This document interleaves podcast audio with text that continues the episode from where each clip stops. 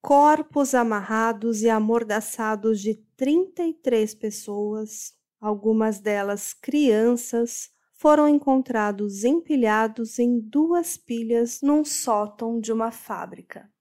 Os corpos estavam um em cima do outro, numa pilha, 14 corpos, na outra, 19. Esse caso aconteceu em 1987, na Coreia do Sul. Esse é o caso conhecido como o suicídio em massa de Odaye Yang.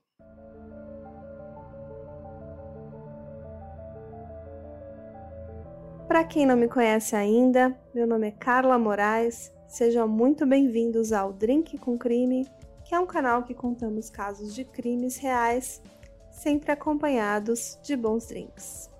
Eu já tô aqui com meu drink na mão, prontinha para contar caso de hoje. Vamos lá? Tudo começou em 16 de agosto de 1987, quando a polícia local de Yoijin, na Coreia do Sul, recebeu uma denúncia acusando a senhora Park Song-ja de fraude. Ela era uma mulher de 48 anos e proprietária de uma fábrica de souvenirs para turistas. Um casal foi até a polícia e relatou que investiu 500 milhões de wons sul-coreanos, que dá 450 mil dólares aproximadamente, na empresa da senhora Park, a empresa chamada Odaye Trading Company. Mas quando eles foram até a empresa para retirar o seu dinheiro de volta, eles foram atacados por 13 funcionários e forçados a assinar um documento com a renúncia do seu dinheiro. A polícia veio, então prendeu esses 13 funcionários juntamente com a senhora Park, mas eles logo foram liberados no dia 25 de agosto de 87. Pelo que eu entendi das notícias originais do caso, parece que eles foram colocados sob custódia e depois liberados, mas deveriam se apresentar à polícia em seguida. Mas parece que a senhora Park, quando ela recebeu a notícia do que, que ela estava sendo acusada, né, de fraude e corrupção, ela desmaiou em frente aos policiais e foi levada até um hospital. E de lá ela teria fugido de alguma forma e não foi mais localizada, nem os outros 13 funcionários. Depois de investigarem um pouco mais, a polícia encontrou vários outros relatos de fraude contra a senhora Park. Ela foi então acusada de fraudar ao todo 1,4 bilhão de wons coreanos, que dá 8,7 milhões de dólares. Ao todo seriam 220 vítimas. O caso então seria uma grande fraude, um grande caso de fraude, e a polícia começou a investigar um pouco mais. Quando a polícia voltou ao local para investigar os funcionários e as pessoas que ali estavam, descobriram que 80 pessoas fugiram e estavam sendo então procuradas. A polícia revistou a fábrica da Aldeia Young Trading no dia 28 de agosto de 87, numa sexta-feira. E quando lá chegou, naquela grande fábrica, começaram as buscas. Depois de diversas denúncias de que eles estariam lá mesmo, e também a proprietária do local. Eles averiguaram, mas num primeiro momento tudo parecia deserto, mas a verdade é que ali haviam 49 pessoas escondidas: homens, mulheres e crianças.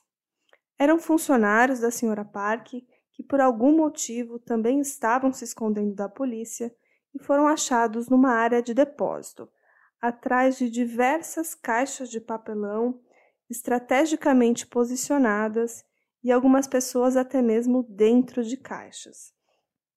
E elas só foram descobertas porque os policiais ouviram um choro de uma criança. E chegando lá, tiveram uma grande surpresa.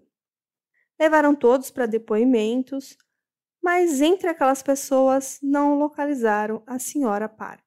No dia seguinte, voltaram novamente à fábrica para tentar encontrá-la, mas só havia ali uma única pessoa, a senhora Jang, uma funcionária que trabalhava no refeitório. Quando questionada se ela tinha visto a senhora Park Sonja, ela respondeu: Eu não a vi, por quê? Os dias se passaram, as investigações seguiam e nenhum sinal da senhora Park. Até que no fatídico sábado, 30 de agosto de 87, veio uma ligação telefônica. Era a senhora Jang, a empregada do refeitório da fábrica. Ela ligou e disse: Na verdade, as pessoas que vocês procuram estão todas na fábrica, mas as circunstâncias são bem estranhas. Após a ligação, a polícia voltou à fábrica para investigar e, para o seu horror, eles descobriram os corpos de 33 pessoas empilhadas no sótão do refeitório da fábrica, naquelas duas pilhas. E a polícia então constatou que elas estavam mortas há dois dias. Ao todo, foram encontrados quatro corpos masculinos e 28 femininos no teto rebaixado da lanchonete da fábrica como uma espécie de um sótão. E havia mais um corpo entre eles, de um homem estava morto numa condição um pouco diferente. E esses corpos teriam sido descobertos pelo marido da senhora Jang, o senhor Lee Kim-jung. Mas não existem muitos detalhes publicados sobre isso, mas o que sabemos é que a ligação telefônica foi feita pela funcionária. Ao investigarem melhor, eles viram que aquelas vítimas a grande maioria delas vestiam apenas roupas íntimas ou pijamas. Muitos estavam com mãos e pés amarrados e um pano ou uma corda em volta do pescoço. Alguns também tinham lenços de papel e panos enfiados nas narinas e nas bocas. E a causa da morte de muitas daquelas vítimas parece ter sido estrangulamento ou envenenamento. Haviam também luvas de borrachas, frascos de remédios e de drogas perto dos corpos, e a polícia concluiu então que aquilo se tratava de um pacto de homicídio e suicídio e que aparentemente não houve resistência por parte daquelas pessoas. Tudo dava a entender, e muitas fontes dizem que uma vítima aparentemente estrangulava a outra e depois cometia suicídio ao ingerir veneno. Outras não morriam de imediato e eram também estranguladas por outras pessoas. As notícias relatam que a senhora Park estava entre os mortos e também três de seus filhos.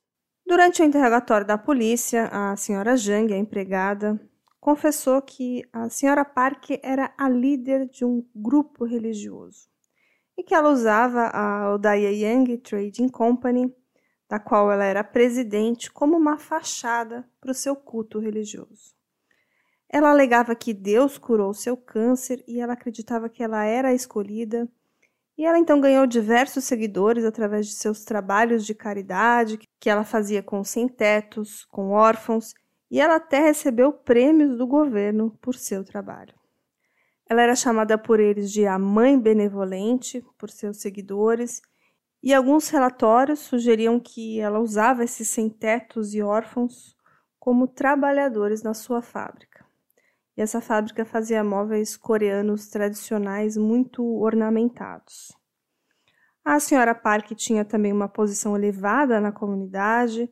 É, o seu marido era um alto funcionário do governo da cidade isso permitia também que ela tivesse ali acesso a pessoas, uma certa credibilidade, então conseguisse os empréstimos para os seus negócios. E esses seguidores eram os que lhe emprestaram essa grande quantia de dinheiro. A senhora Park afirmou que Deus apareceu para ela e disse que ela tinha que então procurar esses seguidores. E muitos deles se encontravam com muitas dívidas, em desespero, e, de certa forma, acreditavam que a senhora Park, por ser uma pessoa influente e tudo mais, poderia ajudá-los a sair dessa com seus conhecimentos e com o seu poder divino que eles acreditavam que ela tinha. E que esses seguidores, com muitas dívidas e em desespero, optaram por cometer esse assassinato, suicídio, e que eles acreditavam no dia do juízo final. Muitos daqueles seguidores foram iludidos ali com a premissa de poderem ajudar as pessoas e que essa senhora Park pegou emprestado esses 8 bilhões de wons coreanos para expandir a sua empresa. E que essas pessoas depois teriam dinheiro de volta com os lucros do seu negócio. E essa seita, que afirmava ser cristã, pregava que o mundo estava prestes a acabar e exigia dos seus seguidores extrema disciplina espiritual e uma obediência cega.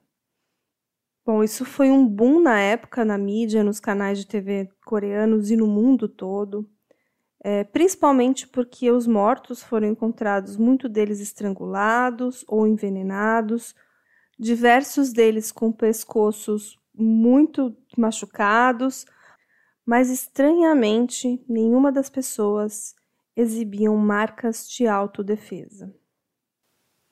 As notícias publicadas pela rede coreana MBC relataram que também existe a hipótese que somente uma pessoa, uma pessoa que estaria usando luvas de borracha, teria estrangulado ou envenenado as outras e depois se matou. E essa pessoa seria um homem chamado Lee Kyung-sun e o seu corpo estava pendurado no teto do local, no teto do sótão, e ele teria se suicidado. E o Lee era o gerente da fábrica. Segundo o relatório desse caso, as vítimas parecem não ter resistido e outros pares de luva também foram encontrados e também frascos de remédio perto dos corpos. Mas uma outra questão é que em agosto é um mês muito quente na Coreia e aquelas pessoas estavam ali confinadas num telhado, num forro, com um calor insuportável e também já deveriam estar bastante debilitadas e desidratadas, o que não ofereceria tanta resistência. Esse talvez também seja o motivo deles estarem usando apenas roupas de baixo, pijamas ou cuecas e a maioria delas estarem muito mal vestidas. E durante a perícia, os termômetros chegaram a marcar 70 graus Celsius em alguns pontos daquele sótão. Com o avanço das investigações, eles descobriram que a senhora Park estava escondida naquele sótão desde a semana anterior, provavelmente desde o dia que ela fugiu do hospital. E uma empregada da fábrica disse à polícia que levava comida para a senhora Park uma vez ao dia e que a viu pela última vez na sexta-feira, no dia que a polícia esteve lá na primeira vez e encontrou as 49 pessoas escondidas na fábrica o que nos leva a crer que talvez naquele mesmo dia foi quando o suicídio em massa aconteceu. Talvez com medos que fossem presas ou algo assim. Outra coisa que me ocorreu também é que talvez aquelas 49 pessoas que foram encontradas vivas foram as que de alguma forma escaparam desse pacto de morte, ou fugindo ou desistindo, mas isso nunca foi realmente esclarecido. Outros relatos falam que a própria senhora Park escolheu um a um quem seriam as pessoas a se reunirem a ela no refúgio no sótão, e que ali estariam somente os mais fiéis, os mais devotos a ela. O que sabemos é que depois que encontraram as 49 pessoas, passaram dois dias e os 33 corpos foram encontrados depois daquela ligação telefônica. E o mais estranho de tudo isso é que, embora parecessem que foram mortos pela mesma pessoa ou se matavam ali mutualmente e depois se suicidavam, não havia nenhum sinal de resistência. E, além disso, a polícia também encontrou pedaços de papéis rasgados com algumas frases escritas. E eles conseguiram remontar essas frases. Então, vou citar algumas delas aqui. Uma delas é: Se você apenas tivesse mantido a boca fechada e outra dizia: deveria ter mantido isso em segredo. E também uma outra frase: cerca de cinco pessoas morreram há quatro horas. E a quem essas frases se referiam, né? Quem deveria manter a boca fechada? Não sabemos o autor dessas frases, mas provavelmente estavam entre as vítimas. É, e vale lembrar que muitas daquelas pessoas mortas elas estavam com as mãos e os pés amarrados, algumas com lenços de papel e tecido na boca, e também havia o homem enforcado pelo pescoço preso nas vigas do sótão, o Sr. Lee. E a gente pensa, será que foi ele que tirou a vida de todos? também algo que jamais saberemos. Uma autópsia mostrou que a senhora Park e os seus filhos e alguns trabalhadores ingeriram uma droga não especificada antes de morrer e que todos, exceto um, foram estrangulados, o homem chamado Lee. E há fortes suspeitas de que eles estavam semi-inconscientes ou inconscientes e foram estrangulados até a morte, de acordo com alguns oficiais da polícia. E a hipótese mais provável mesmo é um assassinato em massa suicídio com um ou vários cultistas estrangulando um ao outro e depois se suicidando, e que de certa forma o Lee coordenava isso tudo e que por isso ele foi o último a morrer. E que ele se enforcou depois que confirmou que todos aqueles estavam mortos. Bom, depois de recolherem os corpos, mais alguns bilhetes foram encontrados com frases escritas pelos seguidores e aquelas palavras indicavam que, de certa forma, eles sabiam que estavam ali para morrer. Uma dessas notas, encontradas perto dos corpos, dizia: A presidente foi buscar veneno e água. De acordo com a imprensa, a vítima mais jovem tinha 17 anos, apesar de que várias reportagens citam crianças no plural. Então não fica bem claro se existiam ali filhos também daqueles funcionários entre eles ou se era somente essa jovem de 17 anos. O que eu sei é que existem muitas fotos da senhora Park rodeada de crianças e que, de acordo com ela mesma, aqueles seriam órfãos que ela cuidava com a sua instituição. Então é de se imaginar que entre aquelas pessoas, entre aqueles 33 mortos, alguns fossem crianças. Mas também existem algumas especulações de que nenhuma daquelas crianças eram realmente órfãos e eram sim filhos dos funcionários da fábrica ou membros da seita, que eram usados de certa forma como publicidade para mostrar a bondade da senhora Park. Eu vou deixar para vocês alguns vídeos e fotos do caso lá nos nossos stories do Instagram, no arroba drink com crime, e aí vocês vão conseguir ver a senhora Park, algumas crianças, até vídeos dessa creche. Bom, depois de muita pesquisa e investigação, os relatórios concluíram que a senhora Park usava a empresa, a Young Trading Company, como fachada para organizar esse culto entre os seus trabalhadores e seguidores, e que muitos daqueles ali eram parentes de investidores que também seguiam ali a sua doutrina quase que religiosa.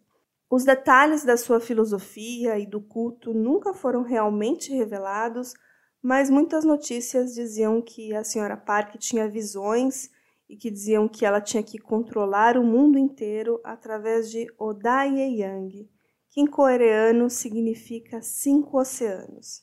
Que ela então controlaria os cinco oceanos do mundo através da sua doutrina. E no sótão também encontraram diversos itens que indicavam que o grupo estava ali morando de forma provisória e bem precária desde que a senhora Park desapareceu. E lá foram encontrados pelo menos quatro ou cinco caixas grandes de plástico cheias de urina e de excrementos. Outros itens encontrados também foram alimentos enlatados, copos, é, macarrão instantâneo, talheres, alguns livros de hinos religiosos, encontraram também uma Bíblia, algumas roupas e quatro bolsas contendo 3.612 wons coreanos. E como eu já falei, a senhora Park era uma pessoa famosa, conhecida por ser altruísta, muito respeitada, e ela inclusive ganhou um prêmio presidencial num concurso nacional sobre promoção de artesanato, e isso aconteceu em junho de 86, um ano antes dessa tragédia acontecer. E a empresa dela, a Odaya Yang, inclusive tinha sido selecionada para produzir souvenirs da Olimpíada de 1988, que ainda estava para acontecer. E os milhões de dólares desaparecidos, ou bilhões em wons, nunca foram encontrados e especula-se que provavelmente esse dinheiro era destinado a outras seitas, seitas que a senhora Park já fez parte, como uma que é muito famosa, que é a seita Salvation.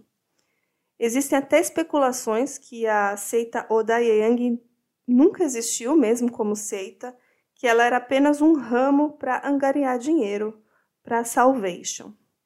E outra hipótese é também que esse dinheiro estava sendo destinado para políticos locais. Entre todos os corpos encontrados, o da senhora Park parecia ser o que estava num estado de decomposição mais avançado, o que levava a crer que talvez ela tenha sido a primeira a morrer e depois os outros foram morrendo em seguida. E talvez isso levou aqueles seguidores ao desespero, sabendo que não teriam mais o seu dinheiro de volta, ou que se ficassem vivos, os outros credores iriam atrás deles, ou que estavam sem ali a sua líder espiritual e queriam se juntar a ela. E quatro anos depois dessas mortes, alguns membros daqueles que conseguiram escapar foram a público. Foram quatro pessoas e eles trouxeram uma informação chocante. Parece que antes desse ocorrido, o grupo havia assassinado três de seus membros por desobediência e que esse então seria o motivo do suicídio em massa, uma forma de encobrir as mortes ou se punirem por isso. Mas se essas pessoas não tivessem contato sobre isso, talvez essa informação nunca viesse a público, porque aparentemente esses corpos estavam muito bem escondidos e só foram encontrados quando indicados por esses delatores. Até hoje ainda existem muitas dúvidas sobre o real motivo de tudo, se realmente eram pessoas religiosas que se sentiam ameaçadas e queriam ir para o céu, ou aquilo foi uma forma de acobertar ali uma rede de fraudes e corrupção, destruindo aquelas testemunhas e tudo mais, ou até mesmo um pouco de cada coisa, né? Pessoas fanáticas religiosas manipuladas para esconder ali a corrupção e favorecer outros cultos. A verdade é que nunca saberemos. E não tem como falar desse caso, né, desse pacto de homicídio e suicídio de Odaye Young, sem lembrar de Jonestown. E esse caso da Odaye Young aconteceu nove anos depois do famoso massacre de Jonestown, onde 918 pessoas morreram no misto ali também de suicídio coletivo e assassinato. E esse caso aconteceu numa comuna fundada pelo Jim Jones, um pastor e fundador do Templo Popular. E esses mais de 900 mortos eram civis americanos e tudo isso aconteceu ali em meia floresta amazônica, é, no território da Guiana. E embora algumas pessoas tenham sido mortas a tiros e facadas, a grande maioria pereceu ao beber veneno, né? Sobre as ordens do pastor, eles tomaram um veneno misturado a um ponche de frutas. Então, esse é um caso muito famoso, vocês provavelmente já conhecem. E de acordo com uma matéria que eu li no thediplomat.com, existem muitos e muitos grupos religiosos bem obscuros que operam ali na Coreia do Sul. É um país com uma das maiores comunidades cristãs da Ásia e ela é dividida ali em um número incalculável de igrejas e é muito difícil ali determinar um número exato, mas é sabido que existem centenas de cultos ali na Coreia. Inclusive existe um livro chamado Os Coreanos, Quem São, O Que Querem, Onde Reside o Futuro. Ele é do jornalista Michael Brill e ele relatou que lá na Coreia do Sul, desde o início dos anos 60, tem pelo menos 70 coreanos que afirmam ser o próprio Messias e por isso tem muitos e muitos seguidores. E também existem muitos grupos de seita que são baseados na Coreia, acreditando que os coreanos de certa forma são favorecidos por Deus ou muito especiais. Eu peguei uma frase desse livro que fala assim: Eles acreditam que o novo Messias é um coreano e essa nova revelação seria escrita na língua coreana e que 144 mil pessoas, apenas os coreanos, seriam salvos no juízo final. E que o reino de Deus está estabelecido na Coreia. Eu quero saber se vocês gostaram do caso de hoje sobre cultos e suicídios em massa aí na Coreia. E se vocês gostaram, vai lá no nosso Instagram e comenta lá no caso, nas fotos, ou até mesmo no direct. Eu quero mais para contar mais casos interessantes como esse. Inclusive, em 2014 tem um outro caso bem curioso que de certa forma está conectado com esse suicídio lá de Odaye Yang. Eu vou dar um spoiler aqui, se vocês quiserem, depois eu trago mais informação. Parece que uma pessoa chamada Yo, era um daqueles fugitivos da fábrica e ele estava envolvido num outro culto. E agora, em 2014, teriam mais de 300 mortes ligadas a, a esse Yo. Não necessariamente ligadas ao culto, mas eu só vou contar a história para vocês se vocês escreverem eu quero lá no Instagram, beleza? E se vocês gostaram dessa temática, também tivemos outros dois casos aqui no canal que eu me lembro que falam de cultos e de fanatismo religioso e até mesmo de satanismo. Um deles é o caso da Krista Pike e o outro é da Dina Schlosser. Então, se você ainda não ouviu esses dois, corre lá para conhecer. E hoje eu vou trazer para vocês uma receita bem gostosa de uma caipirinha de limão e uva. Vamos lá? Vocês vão precisar de meio limão Tahiti em rodelas, uma colher de sopa de açúcar, sete uvas itálias bem madurinhas daquela roxa, esmagadas e 50 ml de vodka. Vocês vão misturar tudo, pode colocar, mexer bastante e colocar gelo para completar. Fica uma delícia e muito refrescante. Eu vou terminar aqui o meu drink de hoje. E eu espero vocês no próximo episódio. Um grande abraço. Tchau, tchau. Hey, você se interessa por crimes reais, serial killers, coisas macabras e tem um senso de humor um tanto quanto sórdido? Se sim, você não está sozinho. Se você precisa de um lugar recheado de pessoas como você, venha conhecer o podcast Pátria Amada Criminal. Todas as semanas tentamos entender o pior da humanidade. Nesse processo a gente ri, chora, fica brava, fofoca, porque afinal de contas é assim que a gente fala quando está entre amigos. Suas novas melhores amigas trevosas estão aqui no Pátria Amada Criminal.